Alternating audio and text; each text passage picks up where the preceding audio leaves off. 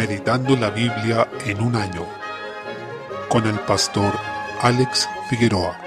Día 23, mes 10. Jeremías capítulo 42. Desde el versículo 1, este relato forma parte de la sección histórica que se ha venido desarrollando en las lecturas anteriores, en donde vemos el proceso de la caída de Jerusalén y la conspiración de un sector de los judíos, representado por Ismael, en contra del gobernador impuesto por el imperio babilónico a través de Nabucodonosor. Esta rebelión trajo como consecuencia mucho temor en medio del pueblo porque entendían que los babilonios y sus nuevos colonos podrían tomar represalias. Todo lo anterior motivó a Joanán, en representación del pueblo, a preguntar a Jeremías qué debía hacer, puesto que ya estaban pensando en huir a Egipto para encontrar allí protección. Este acto es un claro ejemplo que demuestra la confianza del pueblo no puesta en el Señor sino en una nación extranjera, lo que es una ofensa y una rebelión abierta contra Dios, pues estaban poniendo sus esperanzas en Egipto, con toda la carga espiritual que tenía esa nación, siendo el lugar de donde el Señor los había liberado, habiéndoles exhortado una y otra vez a no poner su confianza en estas alianzas extranjeras, sino únicamente en que Él como su Señor los podía librar. Sin embargo, ellos una y otra vez buscaban refugio allí, pues andaban por vista y no por fe. El pueblo se compromete solemnemente por medio de juramento a obedecer a Jeremías en lo que Él les transmita como palabra de Dios. Desde el versículo 7 el Señor responde, exhortando al pueblo a no temer a los babilonios ni a confiar en los egipcios para salvación, es decir, debían temer más a Dios que a los babilonios, y debían confiar en Dios en lugar de confiar en la protección de Faraón y su ejército de simples mortales. La confianza de estos fugitivos debía estar en que el Señor estaba con ellos y es el único que podía librarlos. Versículo 11. Si ellos confiaban en Él, les tendría compasión y los salvaría, pero si ponían su esperanza en Egipto, serían alcanzados por lo que más temían y morirían por la espada, el hambre y la pestilencia, siendo exterminados. Versículo 17. El versículo 21 reflejaba el estado del pueblo. No habían obedecido nada de lo que Dios les había revelado por medio de Jeremías. Por tanto, no podían esperar más que destrucción. Capítulo 43. Aunque se había cumplido toda la palabra que Dios había revelado por medio de Jeremías, estos fugitivos demostraron toda la dureza de sus corazones. Su rebelión obstinada no solo los llevó a la desobediencia, sino que también los llevó a desestimar el consejo de Dios, ya que consideraron la palabra de Dios entregada a través de Jeremías como una mentira. Por lo mismo consumaron su desobediencia y huyeron a Egipto, llevando también a Jeremías y Baruch con ellos. Ciertamente es una situación terrible cuando afirmamos con plena certeza de que la palabra de Dios es una mentira, y eso nos condena a la ruina más segura y en este caso ocasionó que el Señor, quien había prometido cuidarlos si es que obedecían su indicación de quedarse en donde estaban, es quien anuncia ahora juicio y espada, es decir, los condena precisamente a lo mismo que ellos temían y querían evitar. Eso finalmente los alcanzaría allá en Egipto, en donde ellos pretendían encontrar protección. Capítulo 44. Desde el versículo 1, el Señor habla al pueblo fugitivo a través de Jeremías, dando cuenta de su rebelión obstinada, a pesar de que el Señor les envió reiteradamente a sus profetas para darles a conocer su palabra y llamarlos a la obediencia. Ellos simplemente no quisieron escuchar, con lo que se hicieron un grave daño a sí mismos. Versículo 7. Por ello, el mismo Señor volvería su rostro airado contra este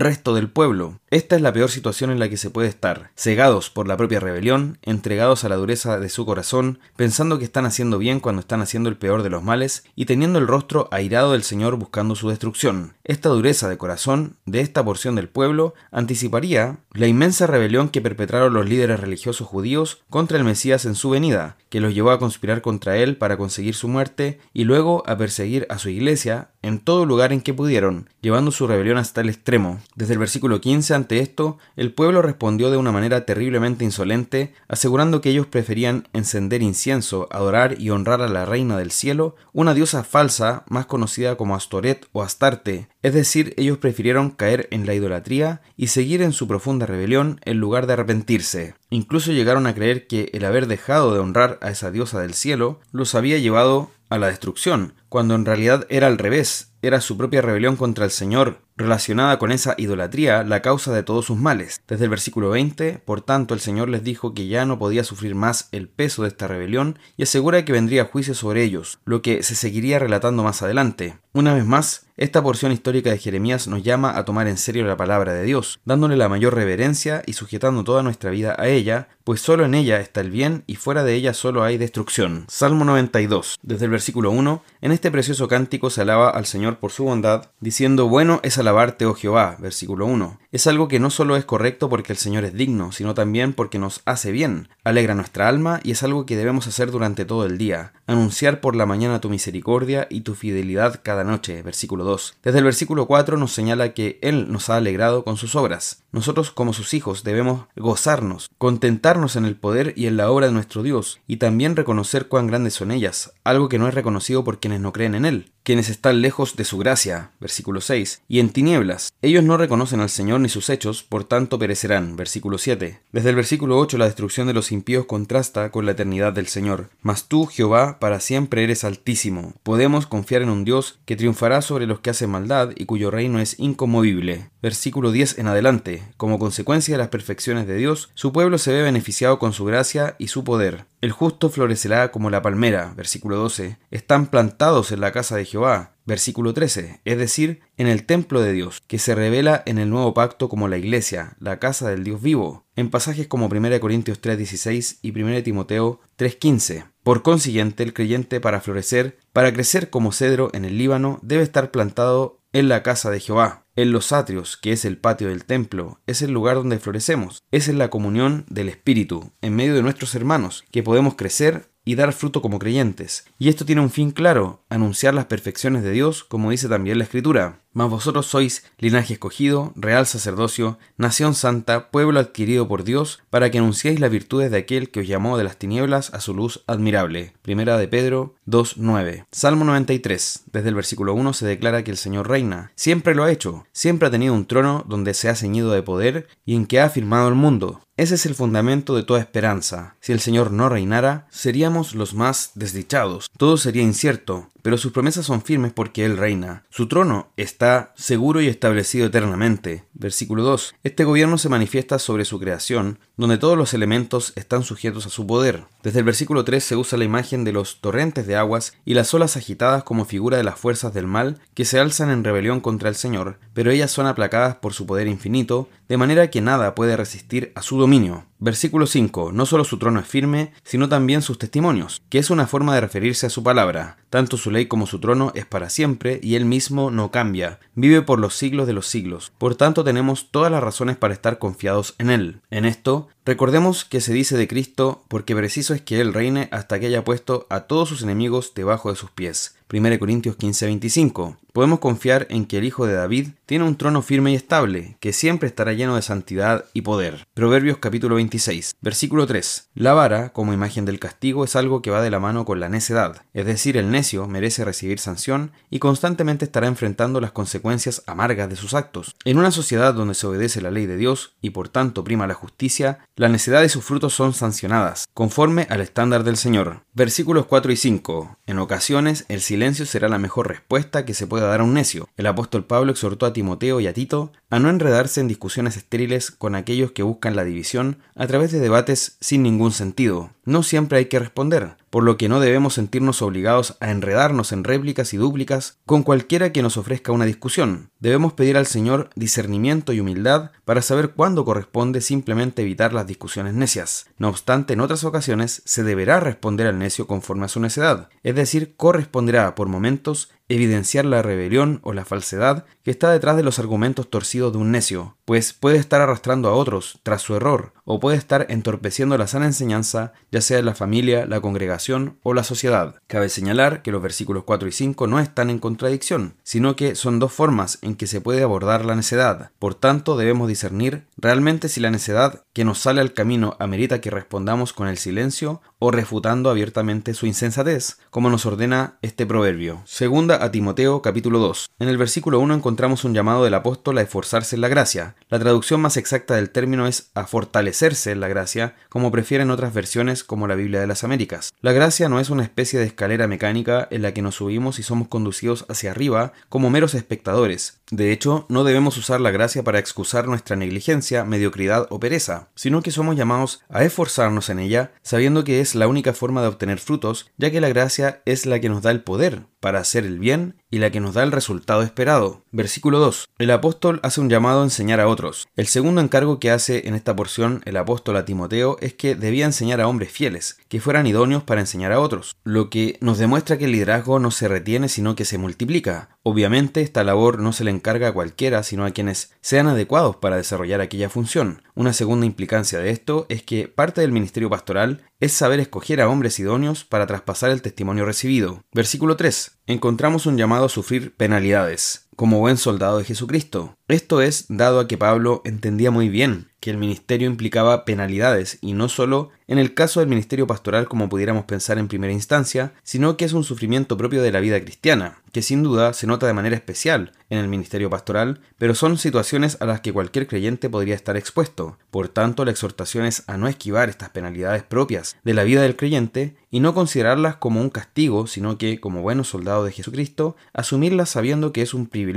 y una bienaventuranza el sufrir en nombre de nuestro Señor. Desde el versículo 4 en relación con lo anterior, Pablo compara el ministerio y la vida cristiana con un militar, con un atleta y con el labrador tres labores que tienen en común el hecho de que requieren disciplina y dedicación. Estas tres figuras vienen a ser ejemplos de lo que significa ser cristiano y de forma especial son figuras del ministerio pastoral. En el versículo 8, otro asunto importante es que Timoteo debía acordarse de Jesucristo, algo realmente esencial en el ministerio y en la vida cristiana, porque nuestra motivación debe ser Jesucristo, el Hijo de David. Este es nuestro punto de partida para todo, acordarnos de Jesucristo. Todo pensamiento, doctrina y acción que no inicia en este punto se proyecta torcido hacia un fin incorrecto. Desde el versículo 9 también es hermoso que, aunque nosotros podemos ser apresados o muertos, la palabra de Dios no está presa y es eterna. Esta motivación nos debe llevar a soportarlo todo por amor de los escogidos. Recordemos que veíamos en Filipenses que el apóstol Pablo estaba puesto para la defensa y progreso del Evangelio. Asimismo, también nuestra vida debe ser vista en el sentido de que todo lo que hagamos sea para el progreso y el avance del Evangelio, para la salvación de aquellos que son el pueblo de Dios. Desde el versículo 11 vemos una especie de credo donde se dice que si somos muertos con Él, también viviremos con Él, si sufrimos, también reinaremos con Él, si le negaremos, Él también nos negará, si fuéramos infieles, Él permanece fiel, él no puede negarse a sí mismo. De esto aprendemos que Dios es eterno, perfecto, no es como nosotros que fallamos, que incluso a veces no cumplimos lo que prometemos, por lo que nuestra motivación debe ser la certeza de que Dios no es como nosotros, sino que es eterno, fiel y veraz. En consecuencia, debemos esforzarnos para que nuestro ministerio sea fiel, lo que desde luego descansa en que nosotros seamos fieles e íntegros delante del Señor, y esto a su vez reposa en la justicia perfecta de Cristo y la obra del Espíritu que imprime esas virtudes en nuestro carácter. Desde el versículo 14, ya casi finalizando el capítulo, el apóstol invita a Timoteo advirtiéndole sobre evitar ciertas cosas y a procurar otras. Por una parte lo exhorta a evitar las contiendas a causa de las palabras profanas y cosas que no aprovechan, porque éstas lo conducirían más y más a la impiedad, y se transformarían en distracciones para su ministerio. Por otra parte lo invita a procurar con diligencia a presentarse a Dios aprobado, es decir, esforzarse en la gracia para presentarse delante de Dios como un obrero que no tiene de qué avergonzarse, sino que usa bien la palabra de verdad. Esto implica también que la principal ocupación del pastor es la predicación de la palabra y por tanto de eso se debe ocupar con todas sus fuerzas, procurando ser preciso y riguroso para exponer de la manera más fiel y clara posible la palabra del Señor, pues en ella encontramos la salvación de nuestras propias almas y de quienes nos escuchan. Desde el versículo 19, finalmente, el apóstol pone énfasis en dos cosas. Una es que el Señor conoce a los suyos y la segunda es que los suyos deben apartarse de la impiedad. Estas dos cosas debemos tenerlas muy claras porque el apóstol se las manifiesta a Timoteo con especial énfasis. Si nos limpiamos de las distracciones, como se mencionaba anteriormente, podremos ser instrumentos para honra, santificados y útiles para el Señor. En conclusión, cuidémonos, porque el ser un instrumento útil y aprobado delante de Dios es una responsabilidad que el mismo Dios nos entrega a nosotros. Y para ello nuestro fundamento es que Él conoce a los suyos. Él nos conoce. Y esa es la base y la motivación para toda nuestra obra en la vida cristiana. Tomemos en serio al Señor y a su palabra, y acordémonos de Jesucristo, el Hijo de David.